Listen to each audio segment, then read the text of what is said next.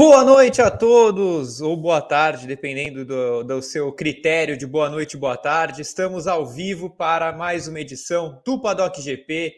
Eu sou Gabriel Curti, estamos abrindo a temporada 2022.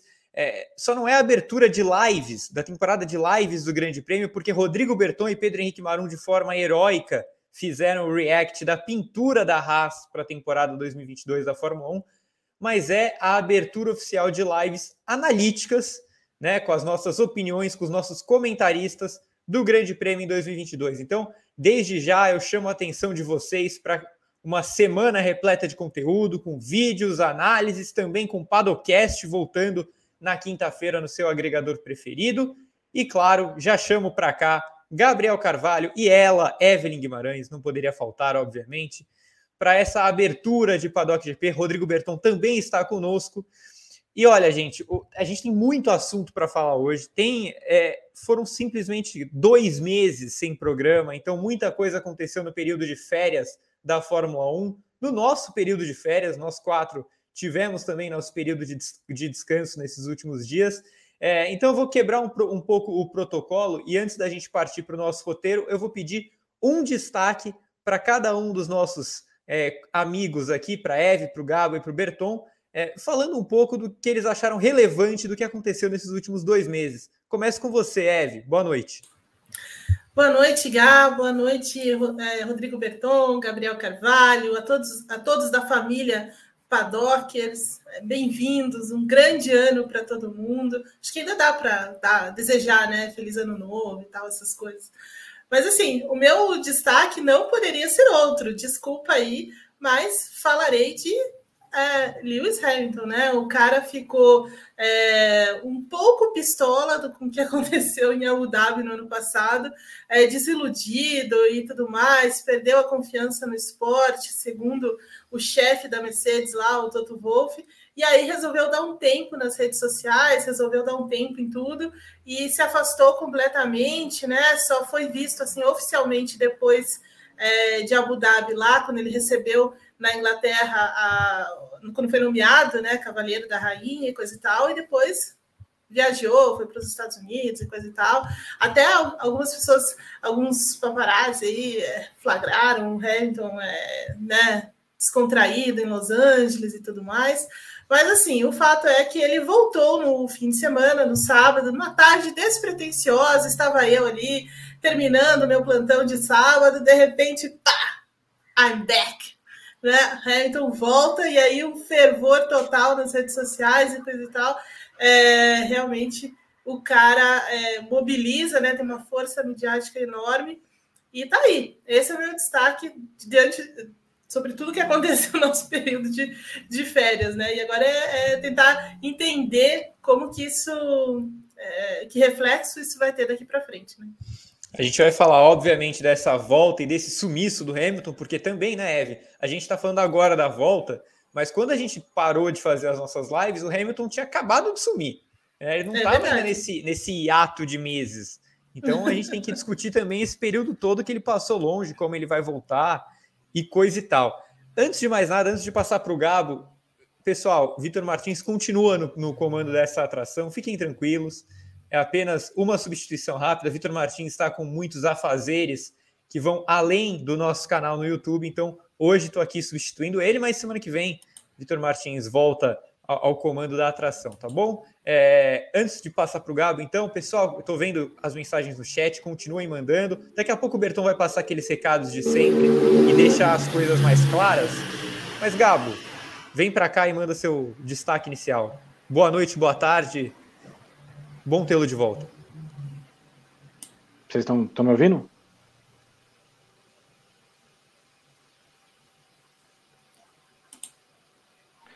Peraí, tá uma, tá uma batalha. O meu celular resolveu me complicar no começo das férias aqui. Eu pretendo trocar ele assim que ele bater o mês de, de março. Tô todo mundo ouvindo, né?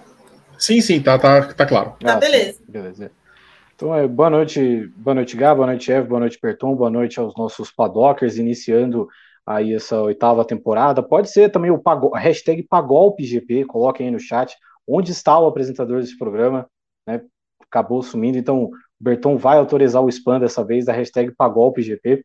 É, enfim, é, é muito difícil destacar qualquer coisa na Fórmula 1 de dezembro e janeiro, né? E até esse começo de fevereiro. Até se a gente fazer um comparativo com o Big Brother, que o ano passado o Big Brother estava todo maluco no começo. Ano passado, nessa época do ano, o Alonso já tinha caído de bicicleta, né? Então não teve tanta coisa assim lá muito relevante. Mas eu vou destacar a, a, carta do Nicolas Latifi que ele fez ali imediatamente, é, uma semana depois que a, da derrota né, do, do Hamilton em Abu Dhabi, né? Que ele relatou o ódio que ele sofreu da, nas redes sociais, né? Acho que é algo que a gente não teve muita oportunidade de falar. É, é um negócio que é curioso porque é totalmente esperado, né? É totalmente esperado que as pessoas se comportem é, feito animais nas redes sociais e, e, sejam pessoas tão frustradas ao ponto de é, despejar toda a, a, a, raiva, a infelicidade que elas têm dentro delas em cima de um cara que simplesmente teve um dia infeliz no trabalho e que, enfim, a, a culpa nem, nem foi do Latifi, né? A consequência do Hamilton ter perdido do Verstappen ter ganhado não tem nada a ver com o Latifi. Enfim, ele estava naquela hora, ele foi o, o game changer da situação, mas assim, é, daí a você ameaçar o cara de morte, a você jogar ódio em cima do cara, só mostra que você é uma pessoa muito frustrada, muito infeliz e que é, é simplesmente um peso no mundo.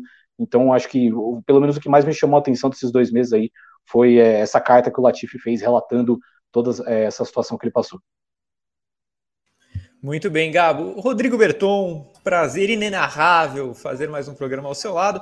Gostaria que você desse seu oi para a gente. Se você quiser deixar seu destaque também dessas férias, pode deixar, mas principalmente aqueles recados que só você sabe dar.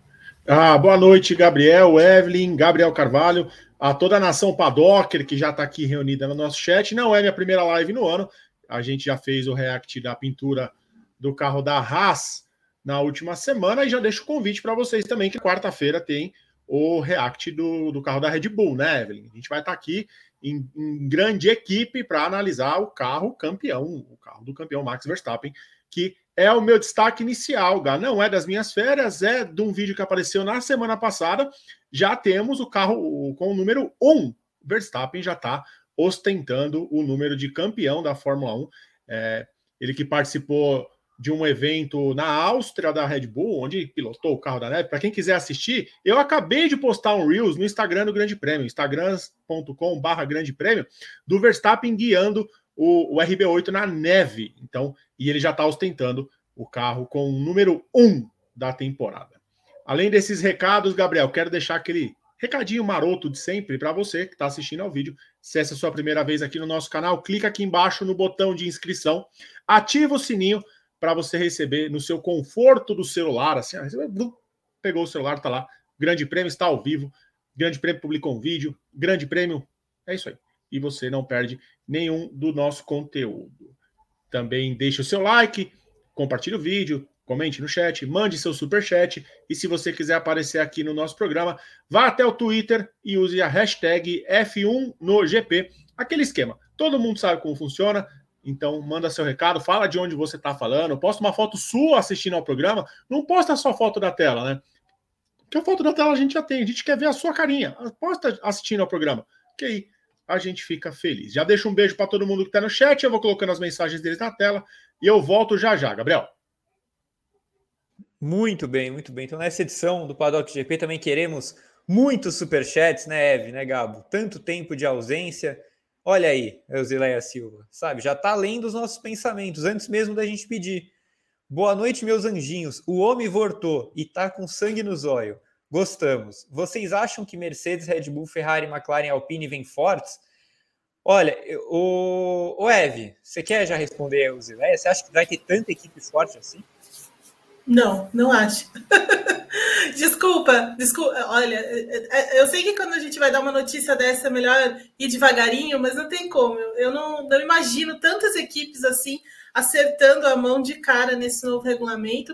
Apesar de ser um regulamento muito restritivo, ele não é, é, não é tão complexo, né? Ele é mais, ele é mais simples. A questão é você encontrar aí é, o, aquele pulo do gato, aquela coisa que vai fazer muita diferença. Então, não acho que a gente vai ter tantas equipes assim. Mas acredito que algumas equipes vão ficar mais perto do topo. Acredito que Mercedes e Red Bull ainda estarão um pouco à frente. E aí fica aquela expectativa em torno de Ferrari, de McLaren, principalmente porque essas duas equipes passaram muito tempo aí é, do ano passado dedicadas ao carro desse ano, né? É, enquanto Mercedes e Red Bull trabalharam é, muito em cima dos carros do ano passado, por conta, claro, do, do, do campeonato. De, mas ainda assim, entendo que a gente não vai ter tantas equipes é, as, é, muito perto do topo, mas acho que vamos ter corridas interessantes, mais movimentadas em 2022. Quanta mensagem maravilhosa aparecendo na tela enquanto a Eve falava, né? Coisa linda. Ô, ô Gabo, e você? Você acha que você está junto com a Eve ou, ou você acredita cegamente no tricampeonato de Fernando Alonso? É, eu tô na linha da Eve, né? Porque assim, formar opinião é, pós uma mudança radical de regulamento sem ver zero, zero voltas na pista é um negócio muito complicado, né? Mas eu acho que o, o, o mínimo de previsão que dá para fazer é que o impacto inicial do regulamento não vai ser muito forte, né, mesmo com as questões de teto orçamentário, e que as equipes que ainda carregam uma bagagem muito grande dos investimentos que elas fizeram nos últimos anos, é, elas vão ter um, dar um passo à frente. Então, assim, não é que a Mercedes e a, e a Red Bull vão cair no Q1, não é isso que vai acontecer, elas vão estar é, à frente. Acho que a Ferrari é, está trabalhando há um tempo é, também nesse carro, especialmente pelo desastre que ela teve é, nos últimos anos, né, de, enfim, de tornar cada vez menos competitiva, ter esse jejum de vitórias. É, tenho minhas dúvidas sobre a McLaren, porque, enfim, a McLaren parece que ela tem muita competência, mas é, eu não sei até que ponto o orçamento dela é bom o suficiente para bater de frente com eles, então eu não sei até que ponto eles vão formar um conjunto competitivo, mas acho que pode estar numa briga por vitórias e tal. Enfim, a gente tem mais essa confiança justamente na galera que gasta mais, porque a gente acha que eles vão herdar coisas é, boas do tempo que eles gastaram mais, mas é, sem ver carro na pista é muito complicado de analisar qualquer coisa. Concordo, Gabo. Muito difícil fazer qualquer projeção sem a gente nem ter treino livre, né?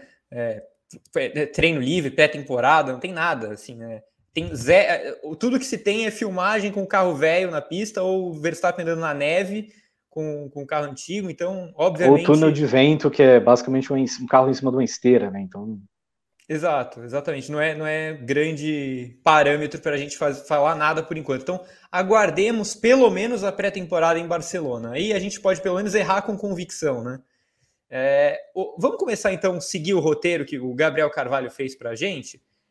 É, e é justamente sobre o tema que a Eve deu a, a, a deixa em seu comentário inicial, que foi o sumiço de Lewis Hamilton depois da, da perda do título na última etapa da temporada passada, na última volta da temporada passada, para o Verstappen é, em Abu Dhabi, né? E o Hamilton resolveu, depois daquela derrota, ele falou na pista, né, com os jornalistas, deu, deu declarações, foi ao pódio, coisa e tal, mas ele já não apareceu nem na festa da FIA é, de premiação e desde então nada, né? Não, não postava nada, não fazia stories, não tweetava nada, enfim, estava realmente sumido o Hamilton.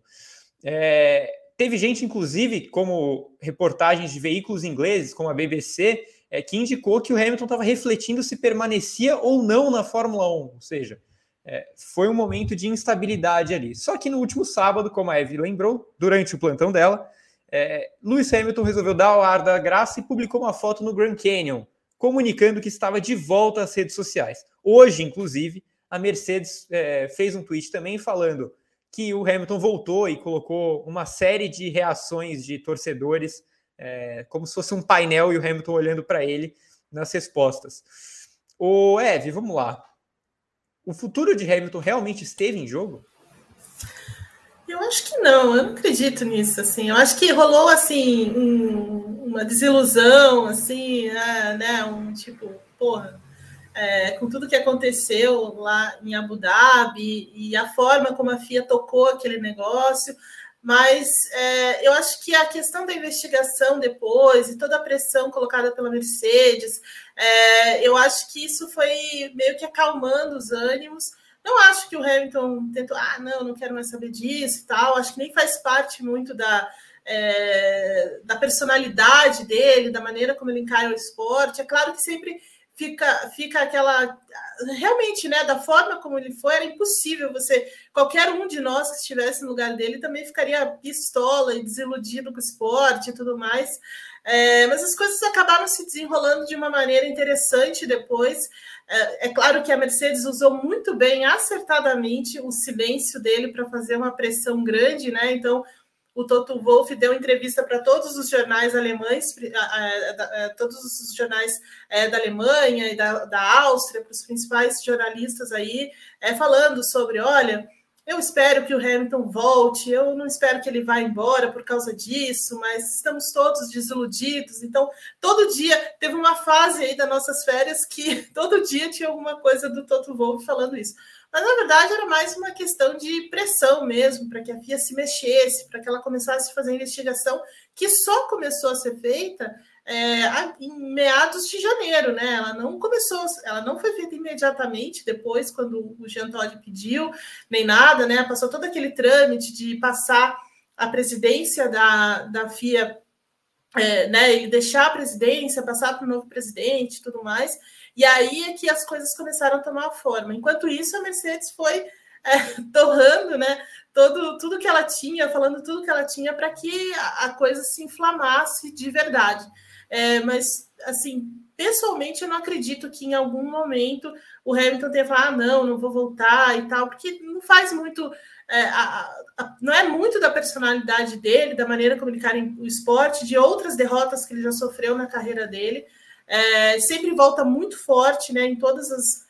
Né, a gente viu vários exemplos, por exemplo, naquela briga com o Rosberg, né? E depois com o Vettel em determinados momentos, e com o próprio Verstappen que ele sempre voltava muito fora. O GP, do, GP de São Paulo é um exemplo disso, então assim, não, não comprei muito isso, mas foi interessante a maneira como a Mercedes usou isso para pressionar a FIA, né?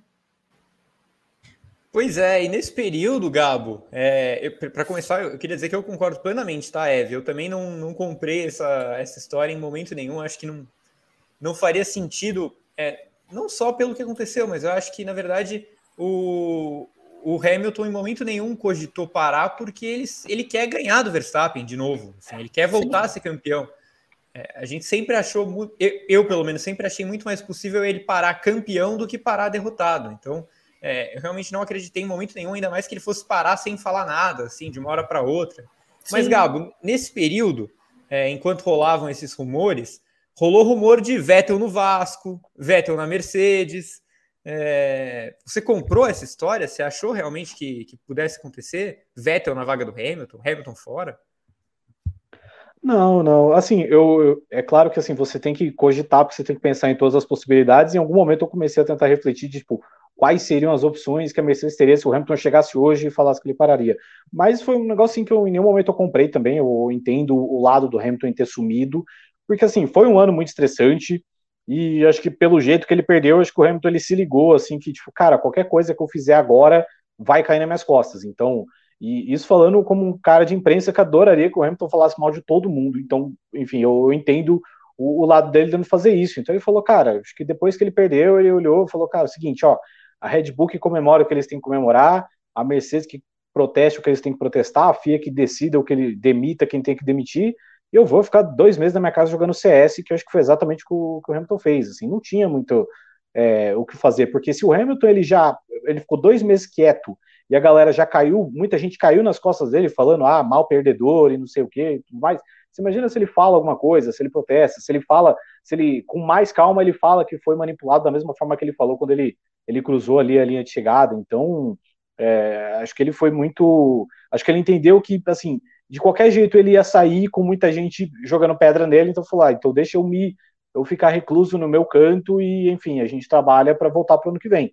É, então, em nenhum momento, assim, eu cogitei, é, eu achei, eu comprei esse papo de que ele ia parar mesmo, entendo quem comprou, não é, assim, o cara do nada, ele tem esse momento meio, meio Thiago York dele, que ele some das coisas, não, enfim, não, não dá para, obviamente, é algo que vai passar na cabeça das pessoas, mas enfim, ele mostrou aí que está de volta. Acho que depois, eh, acho que se esse papo fosse mais forte, é, os rumores seriam também mais fortes em cima.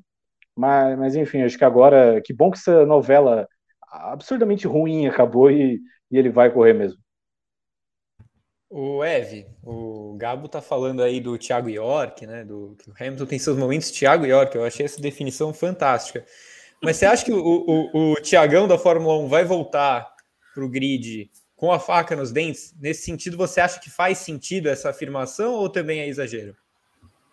Não, acho que ele volta, é, volta com, com vontade, né? Assim, volta, digamos, já que estamos nessa, nessas comparações e tal, é, volta forte do paredão. então, assim, é aquele que todo mundo volta na casa e o cara volta, né? E tudo mais, né? Mais ou menos assim.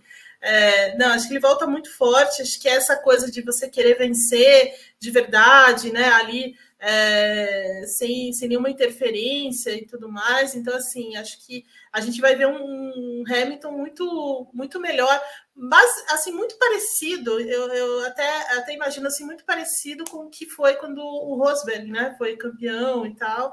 E a partir de 2017 ele voltou muito melhor, muito melhor mesmo. É, é, com pouquíssimos erros, a pilotagem dele começou é, a crescer num nível absurdo né, de, de controle de carro, de entender o equipamento e tudo mais. É, e para chegar no que ele tem hoje. Então, assim, acho que talvez a gente veja um pouco desse Hamilton é, e ainda mais é, com uma cabeça melhor, né, dentro dessa experiência toda do que aconteceu no ano passado e tudo mais. Então, acho que a gente vai, de fato, vem com, com sangue no olho, como a, a Eusileia disse aí mais, mais cedo. E você, Gabo, você acha também que o comportamento do Hamilton vai ser outro, uma abordagem diferente na pista? É, que, que, versão de Hamilton poderemos esperar? É, assim, já, já, eu vou te dar um gancho, né? É, final da temporada passada, muita gente já acreditava que o Verstappen já era campeão e a Mercedes voltou com um carro atualizado que era uma máquina, um motor atualizado que era muito bom, e o Hamilton estava numa forma exuberante. É essa versão do Hamilton que você espera? É, é essa versão que eu espero. Eu não acho que assim que vai mudar a postura dele na pista, que ele vai dar fechada nos outros e tudo mais. Eu só acho que assim, é, esportistas eles têm essa, eles são especiais porque eles têm essas coisas deles puxarem qualquer pingo de motivação que tiver para se abastecerem, né? E eu acho que, que, que motivação melhor que essa se pode ter de você ter uma derrota tão traumática quanto foi a de Abu Dhabi. Então, assim, eu não acho que assim a, a postura que, que, eu, que, eu, digo de faca nos dentes, eu não acho que vai ser de ah, ele, ele vai virar um piloto sujo, ele vai querer ganhar a qualquer custo. Não, eu só acho que ele vai utilizar isso para se é, para se motivar mais né, porque eu acho que grandes esportistas ele funcionam como motivação. Eu acho que por mais que o ano passado tenha sido estressante, eu acho que o Hamilton gostou de, pô, você ter o Verstappen no, na orelha dele o tempo inteiro e, e, enfim, ganhando dele, porque aquele marasmo pós é, é, derretimento do Vettel tava assim, tava muito confortável para ele, né? De que de imaginar um cenário onde ninguém batia perto da Mercedes e que o grande desafio dele era, o Bottas, sabe? Não era tão legal. Então, é, a galera é motivada por, por grandes desafios, né? O Renato, que está no chat, inclusive, ele sempre lembra de, de um caso curioso da NBA, que foi quando o Spurs perde o título de 2013 para para o Miami Heat, foi uma derrota traumática e tudo mais. Em 2014, o Spurs volta para as finais contra o Heat e atropela o Heat. Então, assim, não estou dizendo que o Hamilton vai atropelar o Verstappen ou coisa parecida, mas que a motivação que ele vai ter, com certeza vai ser importante, porque a galera, os esportistas, ele funciona assim. Acho que a partir do momento, inclusive, que você não tiver a motivação de você provar que outra pessoa está errada, já é hora de você, quem sabe, repensar o porquê que você está seguindo com a sua carreira como eu acho que ele ainda tem bastante motivação, e agora, ainda mais pelo jeito que ele perdeu, então eu acho que ele vem bem agressivo para esse ano. E uma coisa também, só que eu queria acrescentar, Gá, é que a derrota não foi uma derrota, o problema de tudo que aconteceu não foi o Verstappen em si, não foi aqui, né, não foi uma coisa voltada para o Verstappen, né, que é o que o, Gabo estava falando, que realmente vários momentos do ano passado o Hamilton falou sobre isso, dizendo que o quanto aquela disputa tão acirrada era, era o que ele queria de verdade, né, disputa roda roda e tudo mais. Mas a forma como aconteceu que fugiu do controle, né, de certa forma. Então, é, não foi um, um, erro do, do Verstappen ou da, ou da, Red Bull, uma ação do Verstappen ou da Red Bull, ou uma ação da Mercedes, né? Foi uma ação é, que fugia do controle deles, né? Então, aquilo que aconteceu lá, todas as decisões da direção de prova, é, né, deixou todo mundo de mãos atadas. É claro que a Red Bull reagiu e tal e fez, mas dentro daquilo que eventualmente a Mercedes faria se fosse o contrário. Então, eu acho que é, esse, essa pequena é, é, isso que vai, vai, vai mudar, digamos assim, né? A forma como ele vai, eu imagino, a forma como ele vai encarar o esporte, a forma como ele vai encarar esse retorno, né? E, e, e uma nova temporada, é, do ponto de vista de como ele está vendo as coisas que aconteceram, como ele está vendo a ação da FIA, como ele está vendo é, o esporte dessa maneira. Né? E é muito importante que também eles, a própria entidade faça alguma coisa, dê uma resposta para o resto, né? Porque está todo mundo esperando também alguma coisa nesse sentido. É, esse é o nosso próximo tema, né? Esse é o nosso próximo tema. A gente, a gente, a gente tem que falar de Michael Masi. Eu sei que é, falamos bastante de Michael Masi já na definição do título, é, antes da definição do título, porque é, reitero aqui algo que a gente já falou muitas vezes, né, Eve, Gabo, o, o, fracasso, entre aspas, da gestão Masi não se deve só à decisão do título. É, ele vem de várias outras corridas e decisões anteriores. Né? Então, é, vai muito além do dele ter optado por liberar a ultrapassagem dos retardatários só para o Verstappen e não para o Sainz, enfim, é, e companhia, é, não ter dado uma bandeira vermelha eventualmente, é, vai muito além do GP de Abu Dhabi, né? Então é uma pressão que já, já vinha acontecendo antes e que só se fortaleceu com o, título sendo decidido daquela forma, é, com ele é, atuando de forma, como o, o Gabo colocou no, numa definição boa, freestyle, né? Na, tomando regra, colocando as regras de forma freestyle. Mas antes disso, Eve, vamos falar de Verstappen antes de passar para o Michael Masi, porque se a gente está projetando aqui o que vai ser da temporada do Hamilton, né, o, que foi o que foram as férias do Hamilton, a gente está comentando aqui, tem que falar do Verstappen também, do atual campeão. Eu queria te ouvir é, sobre Verstappen. O que podemos esperar do rapaz que está apaixonado pelo número um? Eu achei sensacional, antes de tudo, acho que o campeão tem que sempre usar o número um mesmo. É, então, assim, acho, achei bacana, carisma, é, ele, ele usar isso. E ainda falou assim: ó, oh, espero que não volte, né? O 33 e tal, já tentando espantar qualquer maldição aí do, do número um. Então, esse já, já acho que é legal. É, eu vejo um, um Verstappen mais forte em 2022. Eu acho que ele vem ainda mais forte, ainda mais é, seguro de si, que é uma das grandes características dele, mas eu acho que o título, né, é, a, o fato dele ter feito uma temporada tão regular, tão forte, o tempo inteiro ali no pé do Hamilton, o tempo inteiro no pé da Mercedes, venceu mais vezes, largou mais vezes na pole. É, enfim, eu acho que isso vai dar uma crescida ainda mais nesse ano, então espero um, um Verstappen é, maior e mais forte nesse ano que começa. Tudo vai depender muito também, obrigada, Mark Marques, tudo vai depender também muito do carro da Red Bull, né, que vai ser apresentado aí nesse, é, nessa semana, na quarta-feira.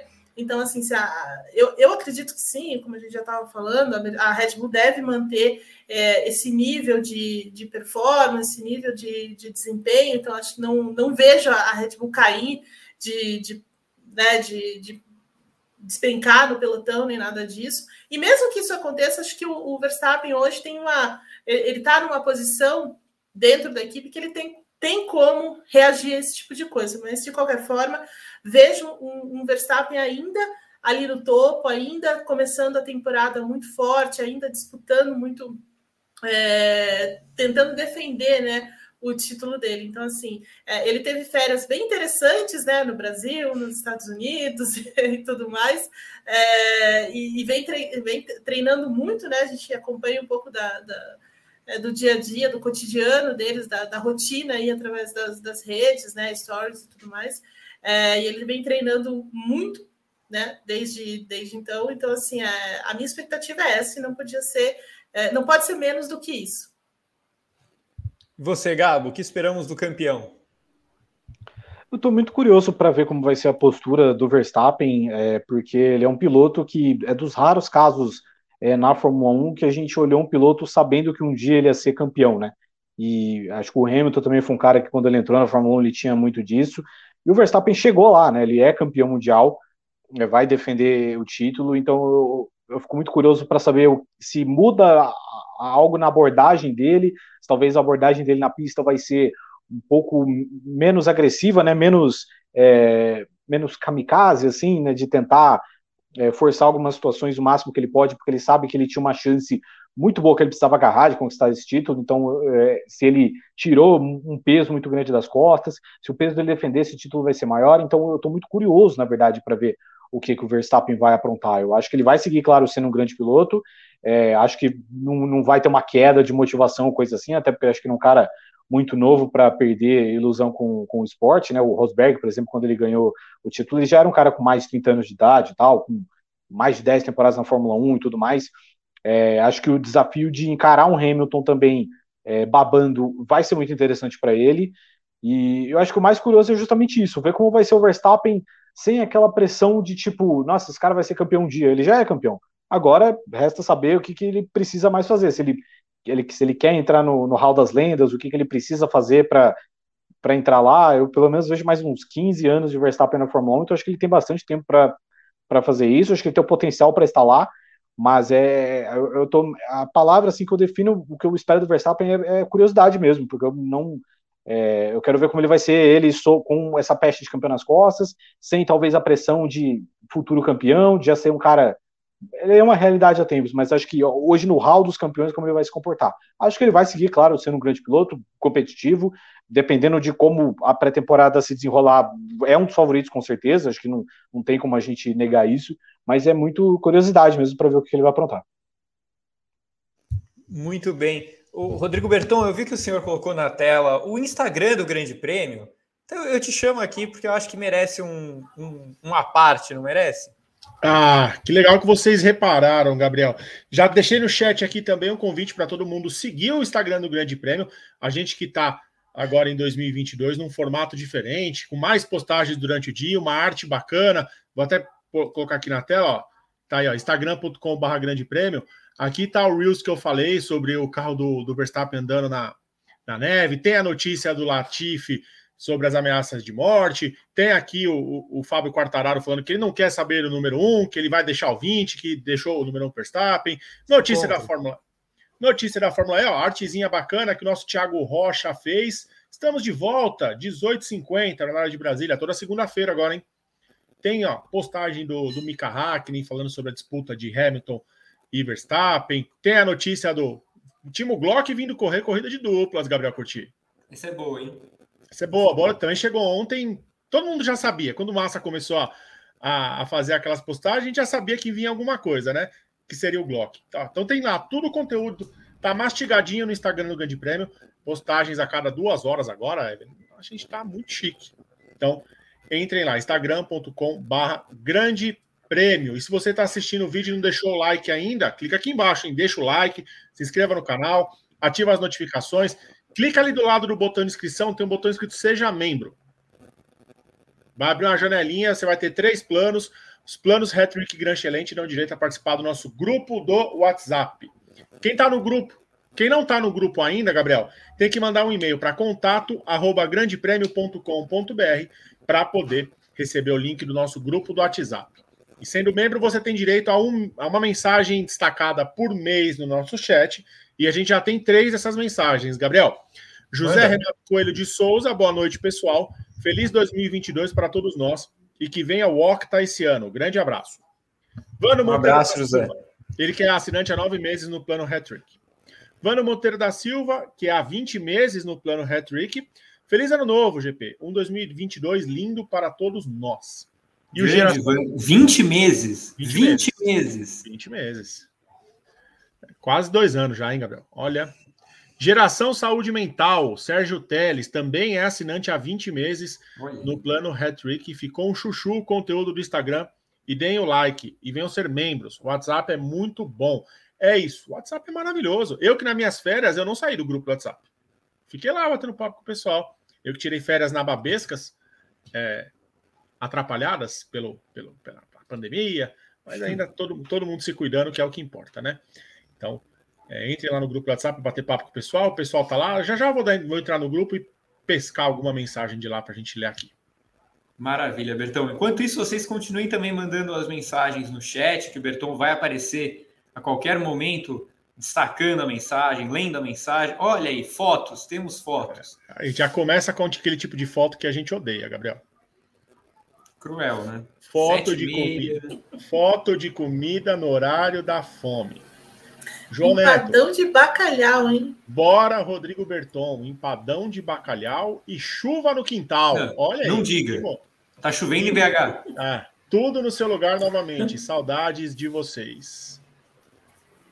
Começou a tortura. Da... É, e vai ter briefing esse ano, hein, Gabriel? A gente não pode esquecer isso. É briefing no mesmo formato do ano passado, na sexta, Sim. no sábado, dois no domingo. Então fiquem ligados aí, que vai ter live esse ano. Eu volto já já.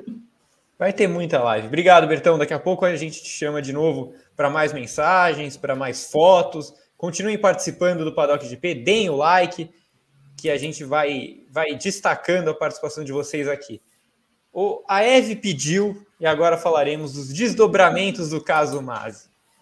O, o Eve, é, quem também chamou atenção no período de férias foi o Michael Masi, né? Depois do caminhão de críticas pela, pela atuação dele, especialmente no GP de Abu Dhabi, é, a FIA retirou o nome do diretor de provas do organograma no site oficial.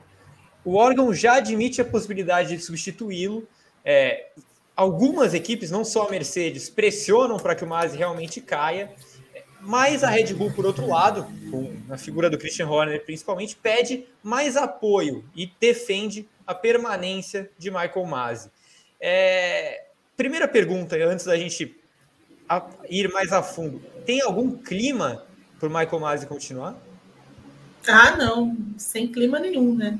Isso é um, é um entendimento assim muito é, é um entendimento também do paddock, de muitos muitos chefes de equipe, de pilotos também, é, que não, não seria muito, muito interessante para a Fórmula 1 é que ele continuasse, né? Porque há, há, muita, muita discussão envolvendo as decisões que ele tomou, não só em Abu Dhabi, mas ao longo da temporada né, o, o, com muita gente falando sobre isso entre os pilotos também, e no final da corrida em Abu Dhabi, muitos pilotos manifestaram é, espanto e né, com aquela confusão toda que aconteceu. É, antes disso, né, aquele, naquele episódio do, do Verstappen Hamilton é, Interlagos também, o fato do, do Verstappen não ter sido punido naquele momento também gerou, gerou discussão entre os pilotos do que é e o que não é permitido, enfim, uma série de coisas.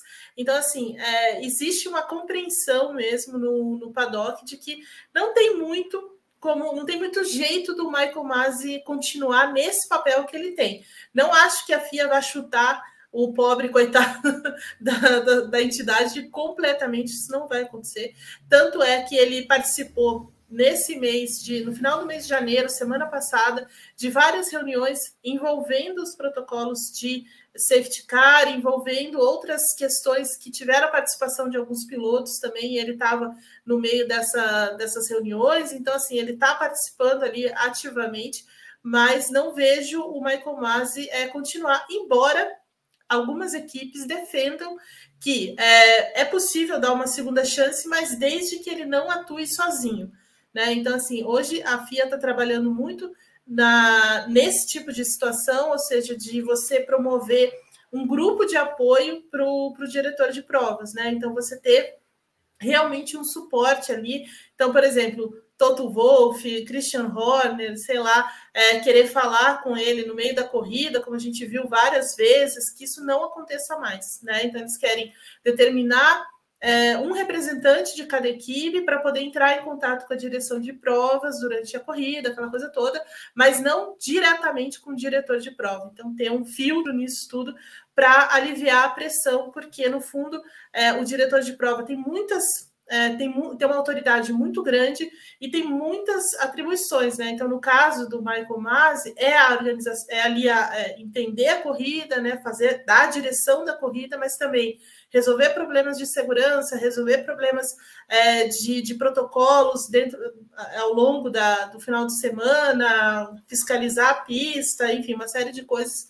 Então, assim, eles querem realmente diluir esse trabalho e tirar a responsabilidade de cima de uma única pessoa que é no entendimento da maioria do povo que é, isso acabou pesando demais, né? Que tudo acabou sobre os ombros do, do Michael Masi.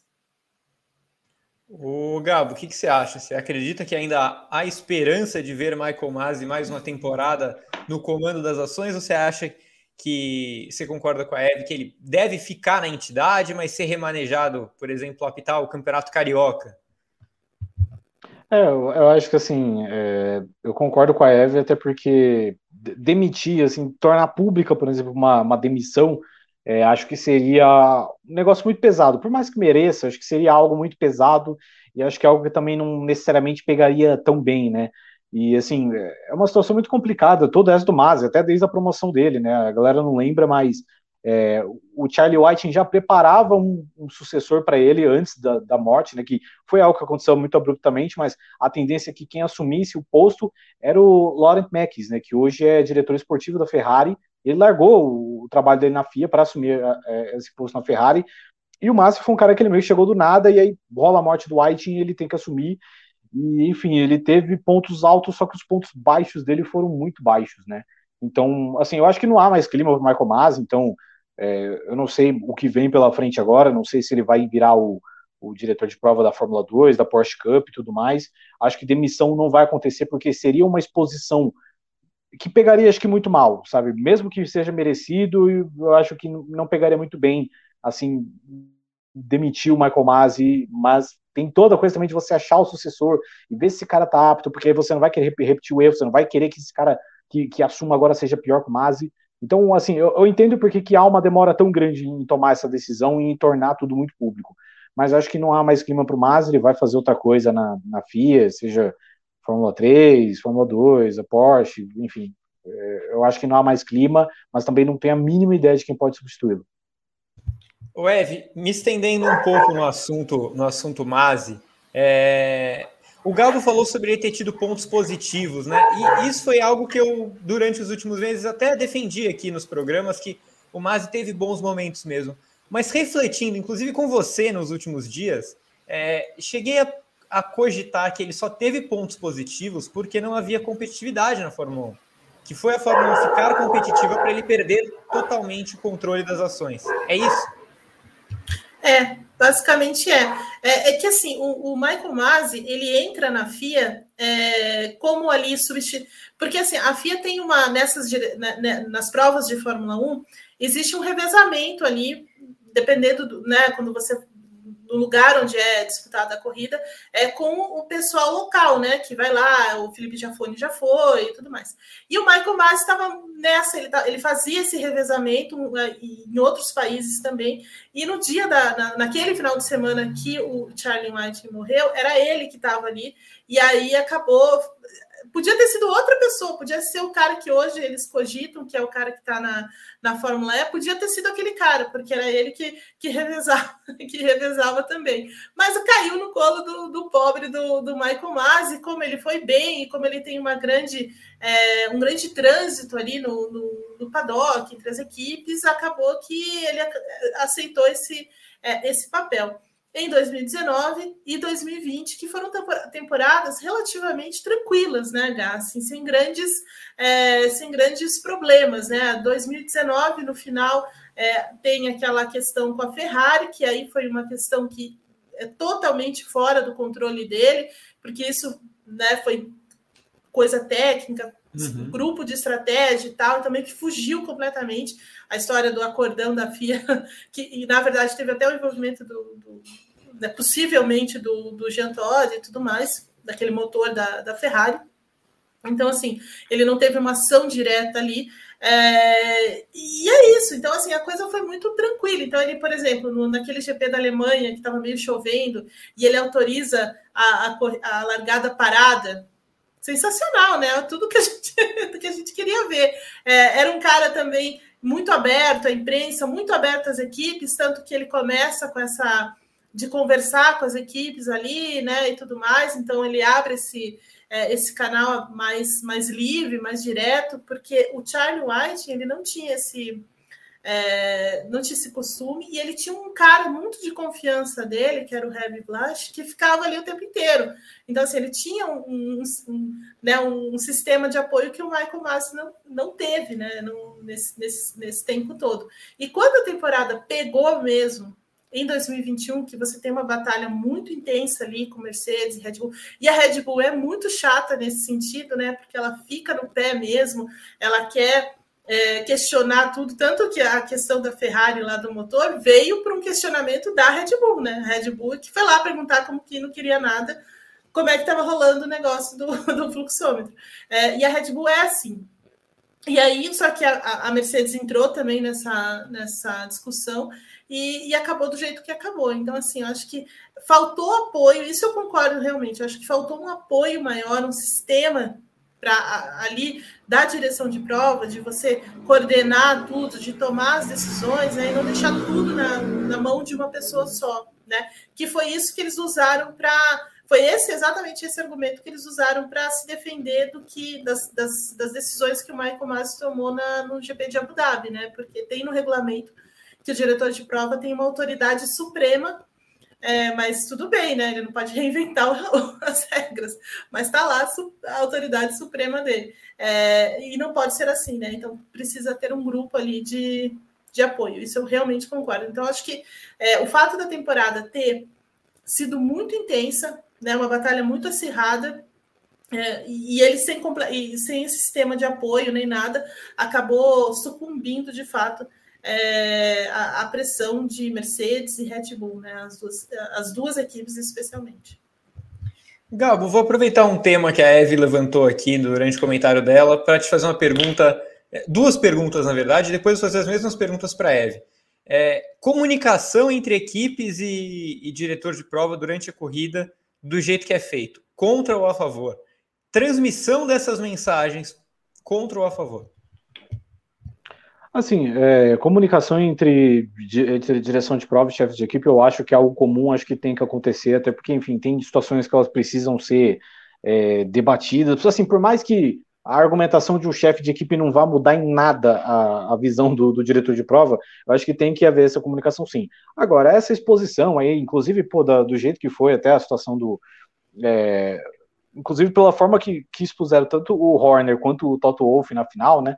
É, é, isso aí é desnecessário. Isso aí é algo também que, enfim, só depois contra o trabalho do, do cara, porque ao mesmo tempo aquela mensagem ela não é uma mensagem completa, é uma mensagem que ela é picotada porque ela tem que aparecer tantos segundos na TV e tudo mais, e, enfim, é, é, é, o tipo de show assim que eu acho desnecessário. É, assim, a comunicação entre piloto e, e, e equipe, colocar isso na, na transmissão acho de boa. Agora, do chefe de equipe e tal, toda aquela situação, inclusive até da Inglaterra, do, do e-mail, do Toto Wolff tal, isso aí é uma espetacularização das coisas que eu acho muito chata, eu acho uma exposição também muito desnecessária, até porque não, é, foi um tipo de foi um tipo de exposição que não deixou nada claro para ninguém, entendeu? Tipo, ninguém tirou uma conclusão muito forte, muito boa, analisando o que o Masi falou para o Wolff, a reação do Wolff, a reação do Horner, quando o Horner pede para tirar os carros da frente, enfim, é, eu acho que só criou situações assim é, desnecessárias essa, essa, é, essas transmissões aí do, dos rádios de, chefe de equipe com o Masi.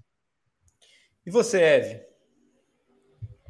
Ah, eu concordo com, com o que o Gabo falou. Eu acho que a, a transmissão aí é, da, da, comunicação da, da, equipe com o piloto, do piloto com a equipe, beleza, acho que é legal mesmo, porque você tem uma noção do trabalho que eles estão fazendo é, e, e, também ajuda a entender o que está acontecendo na corrida. Agora, essa questão entre as equipes e a FIA, acho que é, não é legal, porque você você está expondo uma coisa ali que é, que é muito de regulamento, que é muito de, de você de ter um entendimento do diretor de prova. Então aí parece que, é, com, por exemplo, nessa corrida em Abu Dhabi mesmo, né? Então você tem o Horner ligando para ele falando, não, você vai ter que mudar isso, né? E de repente o, o, o, o Toto Wolff tendo uma síncope, porque não, não, não, não e tal. Então, assim, esse tipo de coisa eu acho que só, só prejudica a própria, o próprio diretor de prova, né? Então, assim, é uma das razões pelas quais o, o, o Masi ficou tão exposto e ao mesmo tempo, e, e assim, e muito isolado no negócio, né? Então, assim, acho que não é, não dá para fazer desse jeito, e, e principalmente para aplicar as regras como elas são, né? Então, assim, é, acho que é, é, um pouco desnecessário isso, né? porque em outros, em outros esportes não, não acontece, né? Por exemplo, no tênis, quando o cara pede para ver a, a, Quando tem uma decisão do juiz, ou quando o cara pede para ver um lance e tal, é aquilo, é aquilo, né? Não tem uma discussão em cima daquilo. É, em outros esportes é a mesma coisa, futebol, enfim é, não tem, não tem muito, muito show em cima disso. Acho que isso, isso não faz parte da, daquele entretenimento que, que a gente quer da, da TV, né? Muito bem. Vamos então para o próximo tema sobre o Michael Masi. Eu juro que é o último tema sobre o Michael Masi, é, que é justamente a substituição, caso ela aconteça, que é, é, é provável que aconteça, né? Quem seria o nome mais fácil aí, Eve? Você falou é, que já existe o um nome, é isso? Assim, tem alguns nomes que a, a, FIA em si não, não falou nada sobre isso, né? A única coisa que se tem com isso foi uma entrevista que o, o cara que hoje é o responsável pelos monopostos, que, que ocupa o lugar que era do Michael Masi, é, que chama Peter Bayer, e ele falou que é, há uma possibilidade de trocar o, o, o Masi, mas vindo com esse suporte, né? É, e aí, na imprensa mesmo internacional, as pessoas falam muito é, no nome do Eduardo Freitas, que é um português que há anos faz a, a que é a diretora de prova do EC, né, do Mundial de Endurance, 24 horas de Le Mans e tal. É uma pessoa muito séria, que está muito envolvida é, com as questões de regulamentos da, dentro da FIA, então tem assim, um grande trânsito ali. É, existe também é, o, eu, se não me engano, acho que ele é escocês, que é o Elkins, Scott Wilkins, que é o cara da Fórmula E. Né? Uhum. É, então, assim, é um cara que está lá na Fórmula E, que também já trabalhou com a Fórmula 1, é, já é, fazia o revezamento, inclusive, com o Michael Masi na Fórmula 1, então é alguém que pode entrar é, nesse balaio, mas é, eu estava lendo outro dia que ele tem um receio muito grande de, de assumir esse rabo de foguete, porque ninguém quer ser diretor de prova da Fórmula 1 o, o, depois do que aconteceu com o Masi. O, o rapaz é diretor de prova da Fórmula E? É. Hum, hum. Ah, sim, sim, sim. Eu, eu, ia chegar nesse, nesse ponto, porque é, eu estava lendo outro dia que ele tem um grande receio da Fórmula 1, mas, poxa, não tem lugar mais interessante do que a Fórmula E, né? Com as suas decisões tardias, meio confusas e tudo mais. Mas o fato é que é, ele passou muito tempo no DTM também e, e tem um, uma certa reputação dentro da Fórmula 1 por ter feito esse revezamento com o Michael Masi em determinado período aí. É, eu, eu tenho receio dele chegando à Fórmula 1, porque pelo Sim. que a gente vê, o histórico de decisões é, que a gente vê na Fórmula E não é nem um pouco animador, né, Gabo? Não. Desculpa. É, é complicado, né? Mas é, não, não me agrada tanto a ideia de, de alguém da, da Fórmula E é, assumindo o controle da Fórmula 1, até porque assim, a, é, a gente tem que pensar na Fórmula E como algo é, diferente, né, da Fórmula 1, tipo, pô, não é, assim, a Eva até falou do, do português, do Eduardo, que, pô, beleza, um cara que tá acostumado ao EC, o EC ele tem uma dinâmica é, esportiva que é muito diferente, né, a Fórmula E é uma, é uma categoria de característica muito específica que eu acho que não combina, né, então, acho que a FIA tem que escolher alguém ali de dentro, né, o, o Masi, por exemplo, ele era diretor da Fórmula 2 antes dele, dele assumir a, a, a, Fórmula, a Fórmula 1, né, depois da morte do, do, do Whiting. Acho que, se eu não me engano, quem é a, a, diretora de provas da Fórmula 2 hoje é a Silvia Belot, se não me engano, uma espanhola, que assumiu mais ou menos em 2020. Não sei se seria. Eu, eu não vejo nenhum assim. Ah, é, às vezes você tem um absurdo ou outro na Fórmula 2, mas eu não sei se ela seria o. Né, eu estava lembrando do, dos carros indo no, na direção contrária na Arábia Saudita. É, mas enfim. Eu, eu lembrei não... disso também na hora. É, enfim, eu, eu, eu, acho que tem que, ser, tem que ser alguém de dentro da FIA e alguém é, assim, caracterizado com questões esportivas, né? E acho que a Fórmula E ela foge muito do que é de uma questão de automobilismo esportivo, assim, acho que ela é algo muito do jeitinho dela, do jeito que ela tem de ser, e enfim, a gente, se a gente ficar comparando a Fórmula E com a Fórmula 1, a gente só vai perder nosso tempo, a Fórmula E não vai ser a Fórmula 1, não quer ser a nova Fórmula 1, esquece. É, enfim, no momento tem aqui o Alex De Angelis é, arrancando, é, enfim, e acho que eu acho que tem que ser alguém de dentro da FIA, mas não, não sei apontar um nome hoje. Muito bem. E você, Eve, tem, você quer indicar alguém? Não, é, não. Vitor Martins. Vitor Martins, é, Vitor Martins seria um, um nome. É, mas eu, Flávio Gomes, não. É, eu, eu acho que tem um nome que tá, é muito recorrente também, é, que, é do, do Steve Nielsen que foi diretor técnico da, da Renault e, e, e, mais recentemente da Williams. Hoje ele, hoje ele faz parte do, do grupo de trabalho do Ross Brown, mas é alguém que a, as equipes veem com muito, muito, muito bons olhos, né? Porque estão sempre trabalhando com ele nessas questões é, de regulamento técnico e tal. Então, assim, pode, pode ser um bom nome, né? Mas é, vindo alguém da FIA, né? De, assim, é, alguma informação de dentro da FIA sobre isso ainda não tem nada, é só especulação mesmo, assim, é só é, vendo trabalho de, em outras categorias. Muito bem. É, não, tem, não tem a ver com o tema Masi, mas só para a gente não perder o fio da meada antes de mudar de assunto, o que, que vocês acharam de Felipe Massa como presidente da comissão de pilotos, hein, Eve? Interessantíssimo, interessantíssimo. Ele ele ele estava chefiando a parte de kart, né? É, mudou algumas questões e tal, teve algumas dificuldades na, na gestão do, do Jean Todt, porque ele é muito ligado né, ao Jean Todt, e agora é, o trabalho dele foi reconhecido e assim numa, numa comissão maior. Então assim, é, vamos ver. Assim, ele, ele, ele criticou, né, o, o que aconteceu em, em Abu Dhabi. Ele foi muito crítico também com as decisões dos comissários com relação à pilotagem do Verstappen em alguns momentos. Então, assim, estou é, curiosa para entender a função e como que, como que ele vai lidar com esse novo, com esse novo cargo na FIA. Gostamos, Gabo?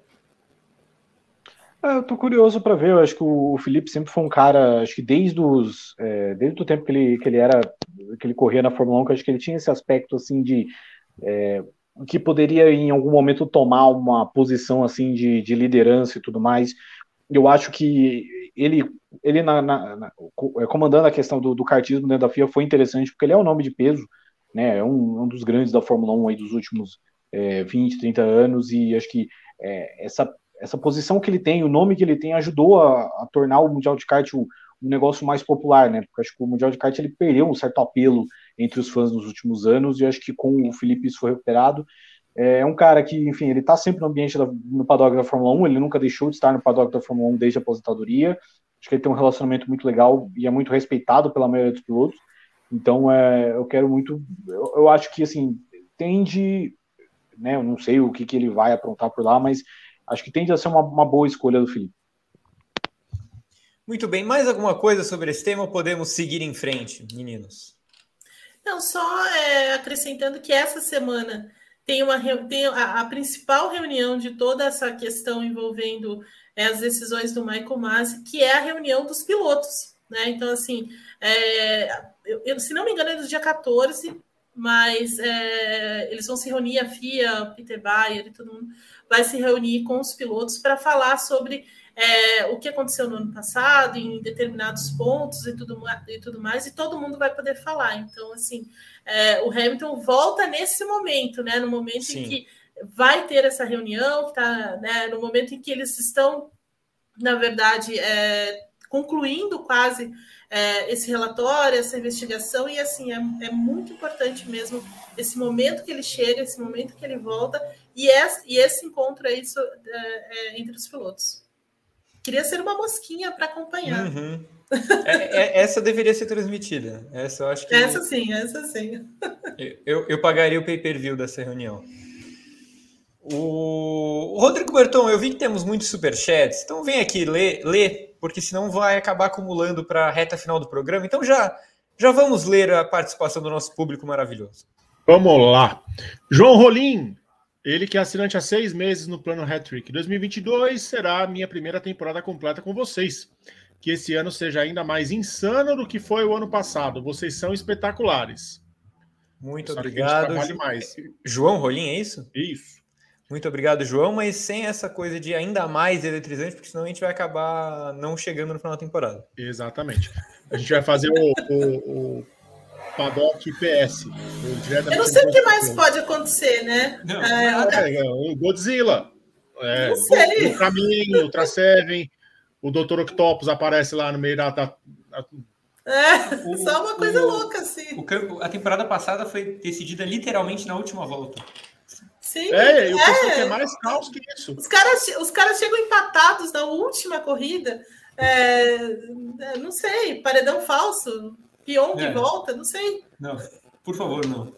Adibala volta. Adibala.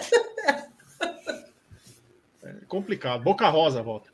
João Rolim mandou 5 reais. Para começar bem, se o Gasly estivesse no lugar do Pérez em 2021, a Red Bull teria mais chances de ganhar o título de construtores, Gá? Essa é, é o seu setor. Não, eu, eu, eu, acho muito difícil essas projeções, porque é, não dá para saber se o Gasly teria tido na Red Bull o desempenho que ele tem na AlphaTauri. São carros diferentes, são cenários muito diferentes. Ele não seria o líder da equipe, ele teria que ser o segundo piloto do Verstappen. É, não sei se ele, se ele conseguiria fazer o papel que o Pérez fez, defendendo várias vezes na pista do Hamilton, né? por exemplo, na Turquia, é, por exemplo, na final. É, então é, é, é, difícil imaginar isso. Eu, eu não sei se a Red Bull, é, até vou passar para a Eve, eu não tenho certeza se a Red Bull sentiu tanta falta de, de, desse título dos construtores. Eu acho que o de pilotos já valeu para ela. É, é, claro que eu adoraria ver o Gasly na Red Bull. Eu queria muito ver o Gasly com um carro para ser campeão, para tentar ser campeão. Mas eu, eu não acho que a temporada do Pérez tenha sido esse horror todo, não. Muito bem. Igor Nascimento mandou cinco reais. Falando que se for o cara da Fórmula E, é melhor deixar o Super Masi. É crime em cima de crime lá na Fórmula E. Super Masi. É, pois é, o, o EPRI de, diria. Diria eu, Gá, que foi um, um desastre para a direção de prova também, né? Pô, pr primeira corrida mais relevante da temporada, fora o Dakar, óbvio. É, tinha um trator na pista. Os caras me deixam trator. Aí bota o safety car e fica 28 minutos o safety car, não tem a prorrogação. Ah, bagunça aquilo. Rafael da Silva Coelho, ele que é assinante há 20 meses do plano Gran Chelem. E aí? Olha. Eu nem lembrava mais que isso aqui existia. Olha como ele é.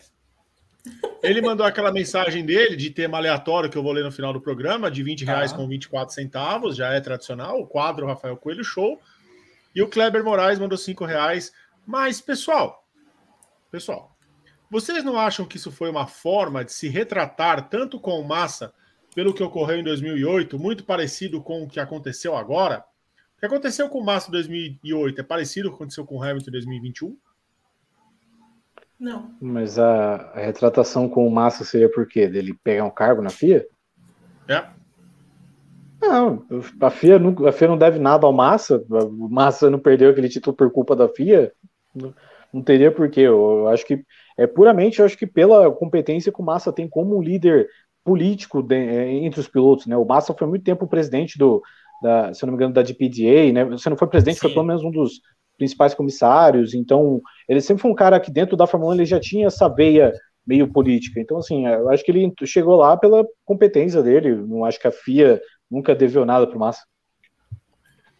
É isso, Gabriel. Eu volto já já com mais superchats. Mandem mais mensagens para a gente ler aqui, pessoal. Mandem mais fotos no Twitter e deixa o like. É muito importante, hein? Deixa o like.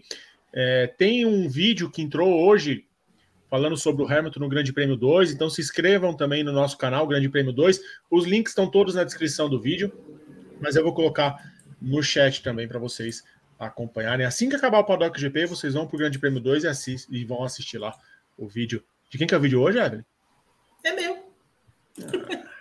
Pois é, né? É, é, sobre a Red Bull, né? Sobre a Red Bull, sobre, sobre o do Hamilton vai entrar é. amanhã, que é do JP. Amanhã. O seu é sobre o lançamento da Red Bull.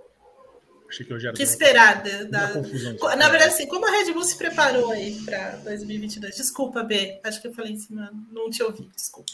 Imagina, sem problema. Então tá lá no canal no Grande Prêmio 2. Você se inscreve, você segue o Grande Prêmio em todas as redes sociais, clicando nos links da descrição para não perder nenhum conteúdo. Gá, eu volto já já. Perfeito, Rodrigo Bertão. Então continuem mandando mensagens que Rodrigo Bertão está de olho em tudo. Mandem fotos na, na hashtag no Twitter. Fa, fa, participem do programa. Né? Vocês estavam com saudade da gente, nós estávamos com saudade de vocês. Apareçam, apareçam. Já, já que a Eve gravou um vídeo falando da Red Bull 2022, né, preparação para o lançamento, vamos falar de lançamentos, né? É, é fevereiro, aquela época conhecida dos lançamentos dos carros para a próxima temporada, e a gente está curioso para ver as mudanças mais importantes por conta do novo regulamento. Né? Então, é, a promessa de modificar muito a aerodinâmica dos carros, uma revolução no grid, não sei se vai acontecer, mas é, a, se não acontecer agora, não vai acontecer nunca mais. Pelo menos não nos próximos anos. É, e quem começou com essa, com essa maratona de lançamentos foi a Haas, que obviamente não apresentou o carro, só a pintura. Ela já vem fazendo isso nos últimos anos. É, e foi algo de forma relâmpago, né? Ela avisou na quinta que ia apresentar na sexta e, e, e, mostrou o carro com a pintura basicamente igual a do ano passado. Então a Haas fez um não lançamento daqueles é, caprichados. Lançamentos mais sérios, como diz Gabriel Carvalho no roteiro, são esperados nessa semana por parte de Red Bull, Aston Martin e McLaren também. É, o Ev, o que pudemos ver com o lançamento da Haas? Podemos ver alguma coisa? Eu acho que só uma tendência assim do que é, o carro é bem diferente, né? Da, da eu, eu, pelo menos achei o carro muito diferente daquele, daquele carro que a gente viu da Fórmula 1, né? No dia do lançamento desse novo regulamento. É, existe uma tendência aí de bicos tamanduá, existe é, uma tendência também de alongar a parte, de, a parte lateral dos carros aí na parte do do, do, é, do sidepods, né, que foi a, a, solução que a Haas encontrou, mas outras equipes estão é, em, outra, em outros, em outros é, tentando outros elementos, né, deixar mais curto, é, trabalhar mais a parte traseira, o difusor, a distância entre eixos. Então, assim, tem algumas coisas aí que é, vão, vão ficar bem diferentes do que esse da Haas e muito diferente daquele da, que a Fórmula 1 lançou é, antes do GP de Silverstone, né? Ou durante o GP de Silverstone no ano passado. E aí, Gabo, tivemos alguma, alguma impressão desse carro? Ah, acho que a única impressão é que o render é um renderzinho bem vagabundo que a Haas aprontou, né? O Rodrigo Berton faz um render melhor que esse. Se não me engano, até o, o Jean-Eric Verne, ele criticou, ele, ele postou uma, foto, uma das fotos assim do, do lançamento falou, tipo, ó, oh, isso aqui não, não parece um disco de freio não, hein? É, mas enfim, acho que o acho que a gente pode, a gente vai analisar coisas melhores do que vem aí, justamente com Red Bull e Aston Martin, até porque a Aston Martin é uma é uma equipe aí que tem prometido bastante coisa, né? Prometeu que abriu mão de 2020 muito para focar em 2021. Então é, é, curioso ver como, como vão ser esses carros, né? A gente tem aí pneus novos. É, essa, eu gostei pelo menos desse render que a gente viu da Haas, dessa essa, essa aerodinâmica mais limpa aí, sem os, os bargeboards, os sidepods, né, que deixavam o carro muito mais poluído. Essa asa dianteira com menos aletas também, ela parece bastante interessante, mas acho que a gente vai ter uma noção maior das coisas mesmo quando a Red Bull lançar, quando a Aston Martin lançar. Vai ser curioso ver se alguém vai fugir muito do, do conceito, né, de é, pelo menos daquele carro conceito que a Fórmula 1 apresentou lá em Silverstone, né, um, há uns seis, sete meses atrás. Então acho que da Haas é aquele lançamento mais é, baixo orçamento mesmo, e o, o, que, o mais legal está por vir. Né? E, enfim, acho que, acho que é esse que é, o, que é o grande lance do que a gente tem a esperar desse, dessa, dessa próxima semana. Ué, que que mas mas frise-se, ah, frise, é, só para frise-se, que não é o pior lançamento que eu já vi de carro de Fórmula 1, que o lançamento da Renault de 2020 e sei lá, era só umas fotos da traseira do carro, não tinha nem a pintura, e, enfim. E eles Legal. fizeram uma reunião, eles, trouxeram, eles levaram lá o Ricardo, o Ocon tal, pra mostrar, tipo, umas fotos assim, assim, né, uma foto mostrava nada, mostrava tipo a roda assim do carro, a asa traseira, aquele é o pior lançamento que eu já vi. Muito bem, muito bem. Ô, ô Eve, e a expectativa para os próximos lançamentos? É, a gente pode ter medo de várias equipes não mostrarem o carro de verdade ou isso é uma coisa típica de raça? é, não, eu acho que a gente pode, pode, pode rolar, sim, pode rolar. Lembrando, passado, a Red Bull mesmo é, não quis mostrar a parte traseira do carro, né? Então, oi? O popô do carro. O popô do carro, é, ficou fazendo uma manha lá, então é, os vídeos, os vídeos da, do Shakedown só mostrava a frente e tal, então eles que escondiam um pouco o jogo e, e coisa e tal. A Mercedes também fez isso um tempo atrás, né? Também tentando é, é, dar uma minimizada e soltando poucas fotos e, e, coisa e tal. Então dá, eu, eu espero esse tipo de, de coisa. Mas assim, para mim é totalmente é, só para gerar um, burburinho, né? Porque os carros, os caras vão para a pista e aí não tem jeito, né? Saiu para saiu ali na pista já era, né? Então assim, não tem muito, não tem muito sentido isso, a não ser aquela coisa de você ficar pensando, ah, por que, que o cara tá fazendo isso e tal. Mas, é, então, assim, não. Espero que algumas coisas aconteçam nesse sentido, sim, mas para mim é um pouco meio. sou um pouco falso, assim. Mas, de fato, a Haas é a pior de todas. né? Não é o pior lançamento, como o Gabo lembrou aí da, dessa Renault, mas é, a Haas ela, ela consegue, ela tem o talento para fazer essas, é, essas coisas mesmo. Né? Agora estou muito curiosa mesmo pela Red Bull, porque a Red Bull foi a equipe que mais investiu no carro do ano passado, né? Então, assim, até praticamente o Qatar ali, a Arábia Saudita, ela estava mexendo com o carro, estava trazendo novidades, estava tentando desenvolver algumas coisas, é, e, enquanto a Mercedes parou o desenvolvimento lá atrás, né? Então a, a Red Bull trabalhou muito em cima daquele carro e queria muito entender é, como é que foi a evolução dela para chegar nesse modelo desse ano, se ela conseguiu separar é, as cabeças lá e, e, tudo mais, porque o Adrian Newey trabalhou bastante em asa, em melhorar a asa traseira da, da Red Bull, até praticamente Abu Dhabi, né? Então, assim, estou muito curiosa para ver é, como a Red Bull vai trabalhar em cima disso.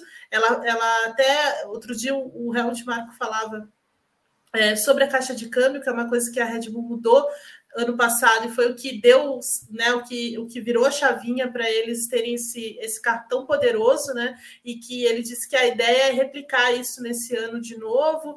A Honda vem, é, continua com a, com a Red Bull, né, diz que a saída da Fórmula 1 agora hum. não vai mais, então continua nessa, nessa evolução. Então, estou muito curiosa para entender esse projeto da, da Red Bull, que é a primeira aí que, apresenta, que, que vai apresentar nessa semana, né, na, na quarta-feira. Exatamente. E aí, Gabo, expectativas para os próximos lançamentos? Você disse que vai ter coisas mais sérias. É... Por outro lado, também já, já, temos a confirmação, por exemplo, de que a McLaren vai levar um carro atualizado no Bahrein. Ou seja, a McLaren ainda nem mostrou o carro para a gente e a gente já sabe que não é o mesmo carro que vai chegar na primeira corrida. É, a McLaren já é, lança um, um primeiro pacote de atualizações antes mesmo de você ligar o carro, né? Que é, a versão da pré-temporada da McLaren não vai ser a versão da primeira corrida e tudo mais. acho que já mostra que já tem uma galera tentando correr atrás das coisas, né? A própria McLaren reitera que é muito importante você começar a temporada forte. Ano passado começaram forte, terminaram é, daquele jeito e perderam o terceiro lugar, né? Então é, é, é mais curioso para ver, por exemplo, como vai ser a, a, a Red Bull, especialmente a Red Bull, é, trouxe algum uma, um pessoal da Mercedes, eu não sei o quanto que eles conseguiram trabalhar é, nesse carro novo, mas justamente como a Eva falou, da Red Bull, por ter sido uma equipe que investiu talvez o máximo que podia em dar, atualizações do carro do ano passado para trazer o título, eles viram que enxergaram a janela de título, eles sabiam que precisavam trabalhar em cima daquilo. Como vai ser para Aston Martin, que foi uma equipe que abriu mão de desenvolvimento muito cedo, é, enfim, Alpine, que é uma equipe que, enfim, desde que o grupo Renault voltou para a Fórmula 1, está sempre prometendo e sempre naquela coisa de quando o regulamento mudar, a gente pode é, crescer. Tem um lançamento da Ferrari também que é sempre muito chato, que vai ter uma orquestra, um teatro lá. Que isso! Pô, eu que odeio isso? o lançamento da Ferrari, mas enfim, é, é, não, mas, não, mas, pô, em outro lugar, no, tem o Teatro Municipal de São Paulo que tá aí bombando, não precisa da, da apresentação da Ferrari para isso. É, mas enfim, acho que vai ter muita gente aí esperançosa, né, pra, enfim, muito por essa mudança de regulamento, então vai ser curioso ver como os times de engenheiros vão trabalhar para arranjar aquele difusor duplo, talvez, que pode ser a grande sacada de, de 2022, né? Não o difusor duplo, mas a versão 2022 de um difusor duplo. Então, acho que por isso que essa temporada de lançamento é muito mais legal do que qualquer outra, é, justamente por essa grande mudança que a gente teve. O, você sabe que o Alfa Romeo ano passado também tinha orquestra antes do carro, viu? Então vai se preparando aí, porque. É, e foi nona colocada. E foi nona colocada, ficou atrás da Williams, né? É, foi culpa do, viol, do violoncelo. O, o Eve, é, uma, uma pergunta para você. Esse, esse TBD da Williams é realmente, Ai, é realmente to be decided ou é tamo bem defasado? Olha, estamos bem defasados, estamos bem defasados. A, a Williams me dá, me lembra a pré-temporada em que ela simplesmente não, não tinha carro, né? Uhum. É, ninguém sabia onde o carro estava. Aí o carro chegou por partes lá em Barcelona, uma doideira completa, né? É, então, assim, não, não sei, estou um pouco. Tô, tô com um pouco de pé atrás aí com essa Williams, apesar dela ter recebido uma injeção de grana é, grande aí, não só do, do do Dorothy Capital, mas também é, através da, da Red Bull, é, Alex né, do, do Albon e mais é, Nicolas Latifi. Então, assim, é, dinheiro me parece que não é tão, tanto problema assim. O problema mesmo é, é tentar entender essa equipe e a organização é, da Williams por lá. Mas dá um temor, viu, Gá? Dá um temor Nossa, de chegar em Barcelona. É, é, o histórico, o histórico entrega a pobre, a pobre Williams. Espero, que, espero, espero queimar a minha língua, mas. Não, eu espero muito. Eu espero que a Williams venha mais competitiva do que o ano passado, que já foi uma melhora muito grande em relação Sim. a 2020, mas é, a Williams merece mais do que isso. Rodrigo Berton disse que é tamo bem desesperados. Pode, pode, ser, pode também. ser, também. Pode ser Gosto também. bem. Gabo, é, fala então da Williams se você acha que corre, corre risco de chegar toda desfalcada na pré-temporada.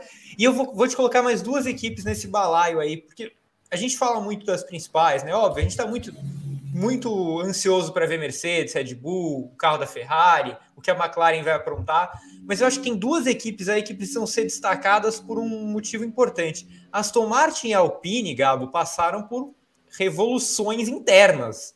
É, o que, que a gente espera dessas equipes reestruturadas, inclusive porque a Aston Martin, poucas semanas atrás, teve que soltar um comunicado falando que ela não ia se atrasar. É, quando isso acontece, geralmente não é um bom sinal, né?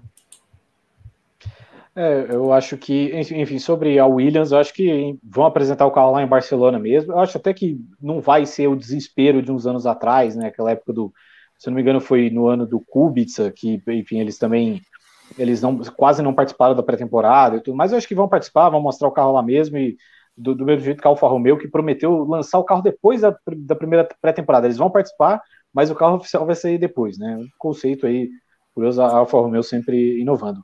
É, enfim, essas movimentações da Aston Martin são muito interessantes, né? Até porque é uma equipe que passou aí por um, uma, uma, troca de gerência aí com, a, com o Lawrence Stroll assumindo. Claro que já tem aí quase uns, uns três anos que o Lawrence Stroll assumiu a, a, equipe, né? Mas é uma estruturação que ele precisou fazer pouco a pouco, porque é, por mais que na época fosse uma equipe com problemas financeiros é, graves, era uma equipe que tinha uma estrutura sólida.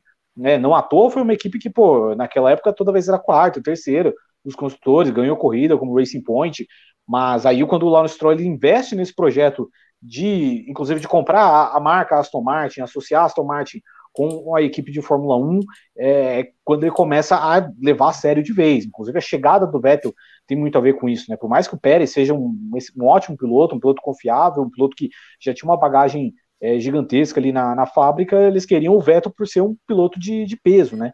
Então, é, esse lançamento é importante porque a Aston Martin fez bastante estruturações ao longo desse, desses últimos anos, né? Desde que o Lawrence pega, ele dá aquela injeção financeira que o time precisava para eles não morrerem, vai tocando peça aqui, peça ali, tira o Zef Neuer, que fosse a única peça, ainda aquele resquício de Force India que ainda existia, né? E então é, é um lançamento bastante da gente pensar mesmo. Acho que é o que a gente pode ficar mais é, chamar a atenção esse da Aston Martin.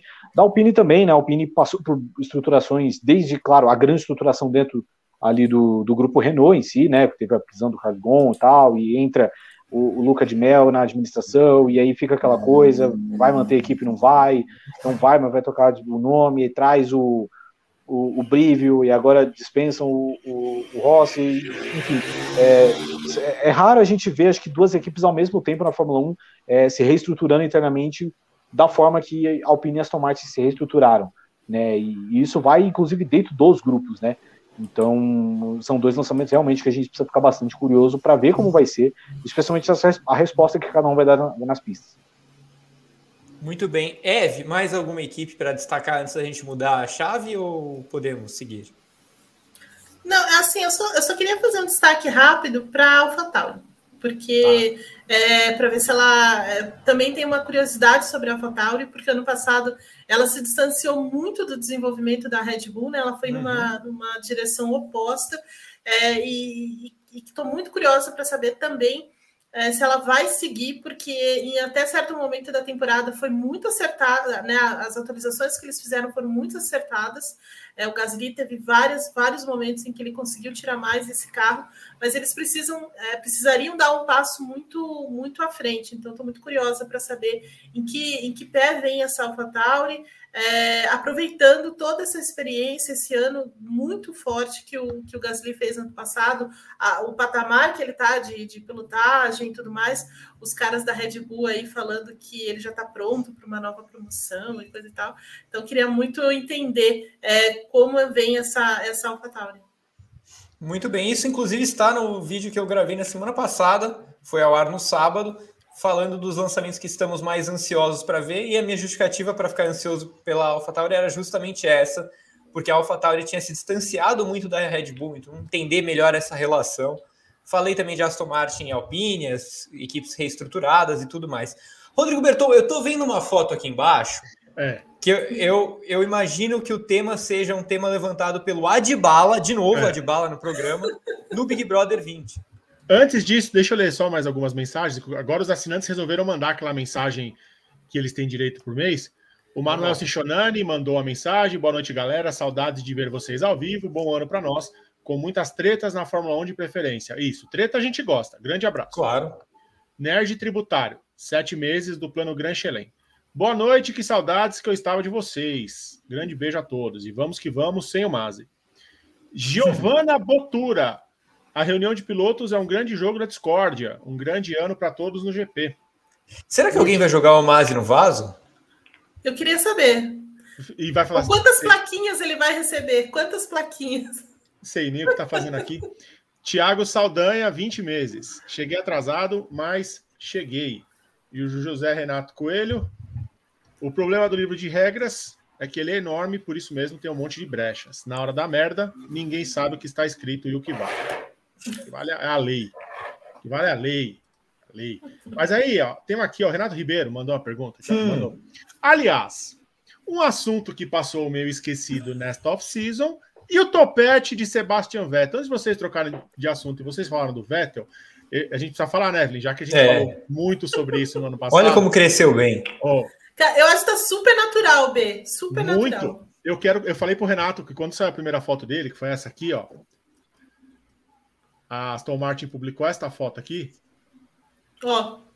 Eu virei pro Renato, mandei na hora, eu falei, em novembro eu vou pedir o contato. É, rapaz. Eu o, vou trombar. O, o, trabalho dos turcos é realmente impressionante. Não, eu tá vou fantástico. trombar com o Vettel e vou falar, ô bonitão, me dá o contato do teu médico aí, porque eu quero ostentar uma franja. Eu quero uma franja. É o projeto Berton de Franja 2023. Muito bem, então fica aí a, a nossa homenagem ao Vettel, que conseguiu reconstruir a sua, sua teia capilar é, com o trabalho do, dos turcos. Fica o nosso desejo também de, de pronta recuperação, né, Gabo, para o atleta Everton Ribeiro, que, cara, que tá, nossa, nessa, cara. Né, tá sofrendo nessa transição, né, Gabo? Tá, tá difícil. Eu, eu, eu simpatizo aí com, com todo mundo da causa. Então, Everton Ribeiro, pô, você tá com grana, cara. Vamos fazer um negócio bonito aí. Pô, já não basta você ver o, o LeBron James e o Kevin Durant, cara. Então o negócio tá difícil sofre, ali também. Sofre, Mas enfim, é, sofrem, sofrem. E ganham 30 milhões de dólares por ano ali, cada, hein? É bizarro. Mas assim, é, é de, há de se reconhecer aí o, o trabalho da Turkish Airlines, que fez um, um trabalho espetacular aí com o Sebastião É isso, Gá. Eu volto no final do programa agora com a mensagem do Rafael Coelho e com as outras mensagens que apareceram. Perfeito, Berton. Então, se você quer ter sua mensagem lida no Grande Prêmio, no Paddock GP, no primeiro Paddock GP da temporada, mande sua mensagem, ainda dá tempo. Rodrigo Berton vai fazer a captação e no encerramento do programa ele lê aqui, a gente comenta e coisa e tal. Porque já estamos no último bloco, viu, gente? É o, é o último bloco com os dois últimos temas, é, que são temas é, polêmicos, eu diria, mas que precisam ser comentados. Fórmula 1 voltará a ter mais de uma sessão de pré-temporada, o que é ótimo. Né? O primeiro período de testes acontece entre 23 e 25 de fevereiro, em Barcelona. Só que tem uma surpresa: não vai ter transmissão da Fórmula 1 TV, ao contrário de 2021. Mais do que isso, a Fórmula 1 soltou um comunicado falando que não ia ter nem tempo real. É, e ficamos imaginando algo absolutamente secreto. É, Eve, que, que achamos dessa pré-temporada no escuro? Ah, um tiro né? Assim, a... o grande prêmio vai ter, viu? É só vou, vou dar esse spoiler apenas. É, o grande prêmio vai ter uma cobertura especial e vai ter cronometragem. Mas assim, é, é absurdo, assim, é, é, sabe? É um tiro no pé, porque é uma revolução. Eu entendo que o Bahrein deve ter depositado dois caminhãozinhos de dinheiro, dos caminhãozinhos de dinheiro lá na Liberty Media para ser é, para abrir a pré-temporada, para ter os carros e tudo mais. Mas assim, todo um trabalho que foi feito é, durante todo esse tempo de engajamento, de você é, buscar esse, é, essa nova. buscar ampliar né, a popularidade da Fórmula 1 e tudo mais, é, e de repente você fechar um, uma pré-temporada de um novo regulamento que está todo mundo esperando para ver, acho que um, um pouco. É, acho ruim essa decisão da, do Liberty Media, viu? É importante ter pré-temporada, é importante é, essa decisão de ampliar a pré-temporada, de ter mais dias de testes e tudo mais, Barcelona e coisa e tal, é, é, super importante, óbvio, mas fechar isso não faz sentido nenhum. Eu fico imaginando, né? Porque assim, é, isso é muito comum, né, Gabo? A gente que. A Eve também adora futebol, a gente adora futebol, a gente sabe que na pré-temporada dos clubes é muito comum ter jogo-treino é, meio secreto, assim, às vezes os caras não soltam nem resultado e tal. Ultimamente tem ficado mais difícil você não ter, porque essas coisas vazam, né? Os setoristas sabem quando foi o jogo, qual foi a escalação, quem fez os gols, coisa e tal. Mas você até entende, porque ali são movimentos de um time que ele vai executar na temporada, então ele meio que tem que esconder o jogo, coisa e tal. E na Fórmula 1, é, o que, que eles estão escondendo? Né? Porque as equipes vão ter acesso aos carros das outras, elas estão lá, elas são as principais interessadas. Não é o Corinthians jogando contra o Aldax, é, evitando que o Palmeiras e São Paulo vejam o que ele está fazendo. Todo mundo está vendo lá na pista e a gente não. É, eu, eu, eu, a única hipótese assim que eu acho minimamente justificável é um pedido das próprias equipes em consenso, assim, unanimidade para que não tivesse transmissão, porque vão ser os primeiros experimentos na pista e tal, e aí tem toda aquela coisa, não lembro se não sei se vocês recordam de quando teve a pré-temporada de 2014, que foi quando teve a, a mudança para os híbridos, que o carro da Red Bull pegava fogo toda hora. Um então acho que então, eu acho que é algo que as próprias equipes estão tentando é, minimizar para justamente deixar a situação mais. É, eles terem o conforto de trabalharem né, esses três dias que eles vão ter, dar o quanto de volta precisar, sem se preocupar com o tempo e tudo mais. Mas ao mesmo tempo, tipo, cara, não faz sentido, sabe? Se for para fazer isso, então libera os testes privados e não faz a pré-temporada. Cada um faz no seu canto entendeu? Porque eu acho que o grande lance da pré-temporada é você juntar todo mundo no mesmo local e, e fazer todas as interpretações, todas as simulações necessárias. Claro, ninguém vai bater o recorde de Barcelona no, é, né, nessa pré-temporada, então, assim, eu, eu, não vejo tanta necessidade. Tipo assim, pré-temporada legal, a gente tira algumas conclusões da pré-temporada, então, por exemplo, na pré-temporada desse ano, a gente viu que, por exemplo, a Mercedes não tinha um carro tão perfeito assim, que talvez fosse o ano da queda, aconteceu. É, do mesmo jeito que a gente, a Aston Martin deu menos de 100 voltas no, nos testes, então, tipo, a gente viu que ia ser um ano difícil. Às vezes acontece outras coisas. Teve um ano aí, 2019, teve um motor absurdo da Ferrari, a gente achava que a Ferrari ia brigar pelo título e nada. Então, assim, é, pré-temporada é um negócio que, assim, é, é, de raras conclusões, então eu não vejo nenhum motivo para todo esse mistério, pelo menos do tempo real, sabe? Acho que a transmissão, beleza, se não quiser ter, não quiser mostrar essas, essas coisas, mas tempo real, pô, bizarro, sabe? E, pô, então por que, que vai entrar jornalista, né? Por que, que jornalista está credenciado? Porque aí eles podem passar essas informações pra gente. Então, enfim, é meio nonsense isso aí. Exatamente. Mas nessa linha, então, do que o Gabo lembrou, né, Eve, que foi inclusive a minha primeira pré-temporada no Grande Prêmio, foi a pré-temporada de 2014, e eu lembro que foi absolutamente caótica. Tinha muita quebra, tinha muita notinha de carro X parou na pista, carro Y pegou fogo, e geralmente era da Red Bull. É, choque aproveita... mecânico. mecânico tomando choque, exatamente. Aproveitando essa linha, então, as equipes vão pelo menos ficar mais confortáveis para poder errar na pré-temporada? Ah, acredito que sim, acho que tem esse fator, assim, é, concordo com o Gabo, acho que tem esse fator de, de, de, é, de não ter uma, uma, uma experiência com esse carro, porque a mudança é muito grande, né? O conceito é completamente diferente, então assim, tem algumas coisas que precisam ser é, confirmadas com testes na pista mesmo, que não vai, isso não vai vir no simulador, não vai vir no túnel de vento. É, então, assim, é, é, é o pneu tem um tamanho diferente, é, o carro é diferente, né, tem, tem todo esse conceito do efeito solo. Então, assim, talvez seja um cuidado excessivo também com essa mudança para ver como isso vai vai ser de fato na pista com outros carros também, é, e aí os carros andando muito perto um do outro, é, além claro, dessa, dessa liberdade, né? Então, assim, das equipes ficarem menos pressionadas é, e aí poder andar tudo que quiser e fazer tudo que quiser. É, eu acho que é, é, é isso que é, esse é o grande, o grande, a grande explicação da parte técnica. É, é claro que tem o peso do, do marketing, da grana aí com relação ao, a, ao Bahrein, mas para mim é, basicamente isso. Eu acho que as equipes vão estar livres, acho que tem um elemento aí de, de, de, pedido das equipes e mais essa questão de você checar realmente se esse conjunto vai dar certo, toda essa é, todo esse, esse, novo conceito vai, vai dar certo do jeito que, que todo mundo está esperando. Muito bem. Mais alguma coisa de pré-temporada ou podemos ir para o outro tema polêmico? Polêmica. Então, a gente só torce sempre pela treta, o, o Gá. Não, exato. Se não, se não tiver tema polêmico, não tem programa. Né? Então, não. continuem sendo polemiquinhos que a gente gosta. O, o Gabo, agora eu vou começar com você, né? Outro tema que movimentou as últimas semanas é o futuro das corridas sprint, né? Da sprint race. Por conta de um embrólio orçamentário entre as equipes, as equipes pequenas bateram o pé para que não haja um afrouxamento no teto orçamentário por causa dessas corridas sprint. Então, muito dificilmente vai ter seis corridas sprint, o que é uma pena, né? Nossa, puxa vida.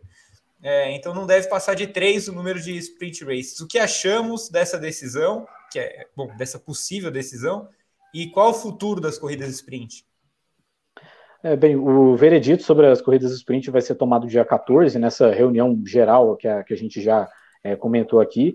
E só para inteirar a galera do que está acontecendo, é Mercedes, Red Bull e Ferrari, que são as três equipes dos maiores orçamentos da Fórmula 1, elas defendem que haja uma exceção no teto de 500 mil dólares, algo próximo de 4 milhões de reais, para cada corrida sprint, uma exceção para lidar com, com gastos, assim, possíveis quebras e coisas parecidas. E, obviamente, as, as outras sete equipes do grid, lideradas pela McLaren, né, com, com, por meio ali do Zac Brown, bateram o pé e falaram, pô, amigos, vocês estão de brincadeira com isso. É, e eu tô muito do lado do, do, dos pequenos nessa, porque, cara, assim, se, se, as equipes se preocupassem tanto mesmo em, em relação a, a, gasto e tudo mais, as corridas seriam melhores, a galera seria mais agressiva nas corridas. Porque assim, eu sempre defendo que a galera não é agressiva nas corridas, porque eles não têm de ser, porque é um negócio de, de risco muito alto e custo muito baixo. Então, é, é para mim é só uma tentativa aí da, das três grandes delas tentarem é, burlar o teto de algum jeito e tentar trazer alguma modificação porque, assim, de uma certa forma, quando tá tudo meio igualado na questão dos gastos, é, eles vão tentar tirar vantagem de alguma forma, e para mim eles estão tentando tirar vantagem com isso. Assim, cara, beleza. É, o, Gas, o Gasly teve um acidente forte, assim, teve um caso forte de um cara que estragou o fim de semana inteiro, que, tipo, o Gasly nem largou no domingo por causa da pancada que ele teve no sábado. Mas fora isso, cara, assim, o, o Pérez teve uma, um acidente ali, mas uh, o, foi muito mais culpa do Pérez, aquele fim de semana ruim dele em Silverstone. Teve um acidente também da Alfa Romeo no Brasil, mas assim, foi um acidente também leve, foi, assim, não foi um resultado tão assim ruim, tão longe da realidade da Alfa Romeo, o que o Kimi e o, e o Giovinazzi tiveram no Brasil. Então, para mim, é só uma tentativa dos ricos mesmo de tentarem burlar isso para levar vantagem de alguma forma. Então, acho que estão certas as equipes pequenas e a Fórmula 1 que se vire, porque a Fórmula 1 tava doida aí para colocar seis corridas de sprint, fazer metade da quantidade de sprint, promotor aí maluco, não, porque eu quero autódromo lotado no sábado e não sei o quê. Enfim, agora se vira para resolver esse problema, porque, enfim, são coisas que não condizem, né? Não adianta você meter um teto orçamentário no negócio se ao mesmo tempo você cria um evento que vai ter muito gasto, que é uma corrida, porque, cara, corrida é diferente de classificação, é um gasto de diferente, de pneu e tudo mais, então, tipo, não adianta. É, enfim, eu tô do lado das pequenas nessa. Ev, é, engra é engraçado como demorou para surgir essa discussão mais acalorada acerca disso, né? Porque uhum. eu, eu me lembro, no momento em que a corrida sprint foi confirmada, a gente falou aqui nos programas do Grande Prêmio que era um tremendo contrassenso a Fórmula 1 é, adotar um discurso de sustentabilidade financeira é, e fazer uma corrida extra. Agora parece que eles perceberam. Sim, é, não, é assim, eu, eu não tenho mais, muito mais que acrescentar do que o Gabo falou. É, é, uma, é uma tremenda, é, sabe, assim, as equipes grandes são, são, são terríveis nesse, nesse ponto. Elas sempre estão achando alguma, alguma maneira de, é, sabe, de gastar mais, de ter mais, de, de ter um, um um afrouxamento em algum momento ali, e certamente estão usando isso para é, essa questão das corridas uh, sprint para isso. É, e vão vencer essa batalha, viu? Acho que é, a, FIA vai acabar tirando realmente as, as corridas, assim, vencer nesse sentido, né? De não, é, não pagar e aí tirar é, é essas corridas. Então, acho que está tá mais nesse, nesse, é, nesse caminho, assim, vejo mais nesse caminho, mas é a, a Fórmula 1 é feita disso, né? Dessa, dessa também, desse peso político, dessa, dessas discussões, dessas é, pequenas chantagens, digamos, digamos assim. Exatamente. O então... jogo da discórdia legal seria esse, né? Das, Sim. Os camarotes versus pipoca aí. é verdade, é verdade. O... Você torceria para os pipocas ou para os camarotes, Gabo? Bom, pela primeira vez em 2022 eu torceria para os pipocas. E você é? Ah, os pipocas, né? Assim, nesse caso específico, né? Em outros casos, não. Exato. Concordo com vocês. Rodrigo Berton, vem. Olha, eu só sei que eu queria umas oito corridas de sprint para ter calma. Não, mentira, brincadeira. Não, tô brincando precisa me bater, não. Temos aqui a Rafael Coelho Show. Vamos lá, Gabriel. Você vai fazer a, a função do Vitor hoje, hein? Mudam-se os tempos, mudam-se as vontades. A mudança de ano, de dezembro para janeiro, nos traz ao momento da contagem regressiva para o ano novo fajuto. O que é fajuto? Se vocês pudessem escolher ser um número dessa enumeração, qual seriam? que que eu ando? O que que eu ando fajuto? Eu vou até procurar para ver se tem... É o ano novo chinês? Não, ele está falando que talvez o ano novo do nosso calendário é fajuto. Não seja, não seja o ano novo mesmo. É, porque é, tem todo aquele lance de que tem um dia que ele não teve as 24 horas, aí você arredonda e tal. Né? É. Aí cria um dia a mais, não sei. Vocês viveriam no calendário lunar? O ano do tigre? Não, eu, eu, eu tô bem no calendário atual. Eu tô, tô satisfeito. Eu é, gosto de saber quantos dias tem mês. Eu, não tô, não. Uma das poucas coisas que eu, eu. Eu não sou um cara assim religioso, mas eu apoio o calendário cristão. Então, eu, eu prefiro não opinar nessa. Eu não gosto do calendário chinês, não, porque lá no horóscopo chinês, os car... eu sou cabra. Cabra, gente, que é isso? Não. Não, não cabra, cabra pode ter um não. significado positivo. É, pô, de tá. Gold, né, pô? Melhor Exatamente. Ah, tá, sim, é. Melhor ser. jornalista de todos os tempos. Evelyn Eu vou rever, eu vou rever então, a minha, a, minha, a minha bronca com a cabra. Pobre Muito cabrita. Bem.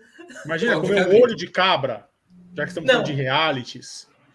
Não, olho de cabra não rola, desculpa. Um olhinho de estourar na boca, na delícia. Não? O... Não, acho que, acho que não. Acho se que ele falou que número que a gente, se pudesse escolher um número, eu escolheria 42, que é a, a, resposta universal. 10, 10 e faixa. Meteu essa? É isso, Gabriel. Essas foram as mensagens aqui do nosso do nosso pessoal. Muito obrigado a todos. Uau, só senti falta das fotos, hein? Só mandaram uma foto, tô sentindo falta dos likes. O pessoal não deu muito like, o pessoal não se inscreveu no canal, não ativou as notificações, ninguém virou membro do canal. Poucas pessoas seguiram o Instagram do Grande Prêmio, o Twitter, que o isso? TikTok. Isso, o TikTok, gente? tem lá, vídeo no TikTok todo dia, Gabriel. Todo dia no TikTok, no Quai, tá no Reels do Instagram. Tá, e o pessoal não tá seguindo, eles só estão assistindo. Eles, estão, eles não dão clique no, no like, Gá. É, o pessoal não. tá em ritmo de intertemporada, né? Aí, Gá, o Paulo, o Paulo me manda mensagem, Paulo, que é o, o nosso, o que cuida do nosso Instagram, do nosso YouTube, o pessoal não tá dando like. O Paulo Macarini, ele é, o pessoal não tá dando like. Vocês têm que pedir mais like. Aí, tá vendo? Depois eu tô bronca. O pessoal não dá like, Gá. Vamos dar like, gente. Vamos dar like. Vamos dar like. Primeiro Clica programa... no joinha aí. Primeiro programa do ano e a gente já tá bravo, né, Gá? É triste isso, é triste. O Vando, Vando Monteiro tá falando que mandou foto, viu? Ah, agora no final do programa ele vai quebrar minhas pernas. Vamos ver aqui. F1 no GP, não tem nada de foto, não. Olha aí. Tem não. Poxa. Ô, Vando. Ô, Vando. Não, não me engana, não, Vando.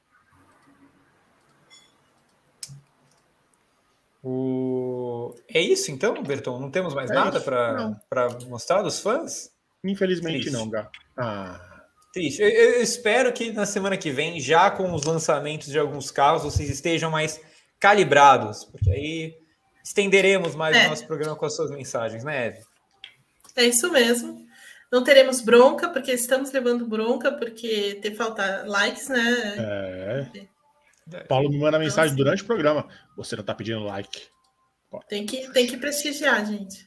Por favor. Ó, então, programação do Grande Prêmio, Rodrigo Berton, Eve. Próxima live, quarta-feira, certo? React da Red Bull. Na quinta-feira, Aston Martin. Na sexta-feira, McLaren. É isso? Isso, isso mesmo. E aí, na quinta-feira também, o Padocast, no seu agregador favorito, vai entrar lá faremos, estarei com a Eve e com a Ana Paula Cerveira. A gente vai fazer uma, um balanço de tudo que muda na Fórmula 1 de 2021 para 2022. Caso vocês tenham passado os últimos dois meses em Marte, a gente te ajuda a voltar aqui para a Terra e se readaptar à Fórmula 1. É, mas vai ter muita coisa, vai ter Michael Masi, vai ter Hamilton, Verstappen, tem vários temas para a gente discutir no, no primeiro podcast do ano também, no Grande Prêmio, tá bom? Eve, Gabo, Bertão, algum destaque final de vocês? Olha, é, o meu destaque só é para ficar de olho realmente todo o nosso material aí que vem muito legal é, nessa semana com esses, esses, esses, grandes lançamentos. Então, assim, deixe o like. Esse é o meu recado. Você, Gabo? É, é, agradecer todo mundo que acompanhou, todo mundo que deixou o like aí, o momento aí que Vando, nosso herói do, do transporte público, né? Eu fico muito impressionado como a galera acompanha as coisas no transporte público, cara. Eu já tentei, não dá, mas enfim. É, obrigado a todo mundo que nos acompanhou. Que vamos ter mais uma jornada é, grande aí de lives, vídeos, vai ter muita coisa, muita coisa nova chegando. É, já vai ter live na, no seu café, aí um café lançamento de Red Bull, um café de lançamento de McLaren. Horário da Aston Martin a gente não sabe ainda qual vai ser, mas esperando que não seja o mesmo da AlphaTauri no ano passado. Então, é, e, e acompanha a gente nas redes sociais, que eu vi muita gente também no chat reclamando que ah, YouTube não notificou, tal. Cara, assina, o, assina os nossos posts lá no site, acompanha a gente no Twitter, no Twitter a gente está sempre soltando bastante coisa, Facebook também, aí você não fica dependendo só dessa plataforma, que vez ou outra tem um momento errôneo. É isso, Gabriel. Vando mandou na. É, é, começou a mandar mensagem pra gente ontem também, né? Mandou na hashtag errada, no Paddock GP. Mandou na hashtag certa, uma boa hashtag, mas a hashtag para mandar foto é F1 no GP, pessoal. Pô, vamos. Você não, não, Obrigado, Vando. Obrigado pela audiência. Você que está aí no transporte público, não, tá indo, não tem jogo hoje no Itaquerão, né? Porque tá sempre. Não, hoje ele não está indo para lá. Hoje ele não tá indo Mas está sempre indo para o Itaquerão ou está sempre Verdade. mandando mensagem de lá. Vando, que é um dos nossos assinantes há muito tempo. Beijo para o Vando. Beijo para todo mundo no grupo do, do WhatsApp. Muito bem. Evelyn Guimarães, Gabriel Carvalho, Rodrigo Berton, todos e todas que mandaram mensagens. Grande beijo para vocês. A gente volta então com o Paddock GP na semana que vem. Muito provavelmente, né, com o Vitor Martins no comando, mas eu estarei aqui, Eve estará aqui, Rodrigo Berton estará aqui, Gabo não sei se estará aqui, acho que estará no chat. Beijo, gente. Até semana que vem.